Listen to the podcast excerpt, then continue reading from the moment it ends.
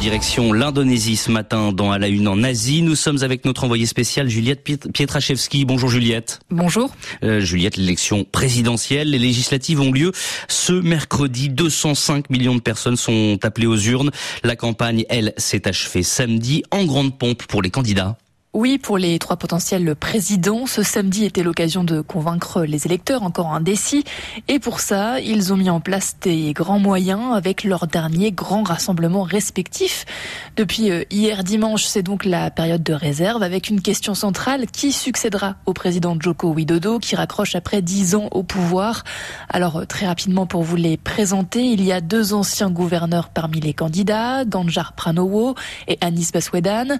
Mais celui qui a grimpé dans les sondages d'opinion ces derniers jours, c'est le ministre de la Défense, Prabowo Subianto, militaire, ancien rival du président Jokowi, ancien gendre du dictateur Suharto.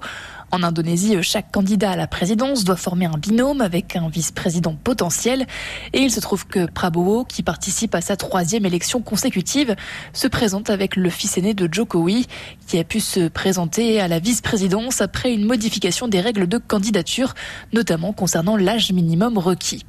La campagne n'a pas été de tout repos puisque des critiques ont notamment pointé du doigt un soutien tacite du président pour ce duo.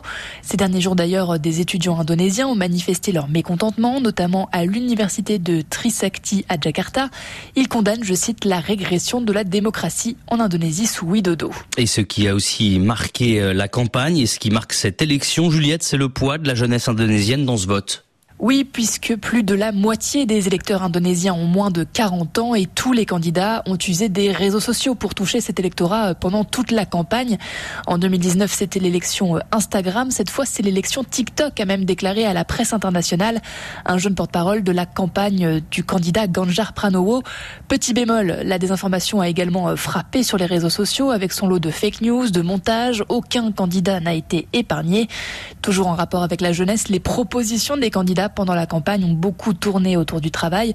Ils ont promis euh, plus de 15 millions d'emplois au cours euh, des cinq prochaines années. Pour rappel, les jeunes âgés de 15 à 24 ans représentaient 55% des 7,8 millions de chômeurs en 2023.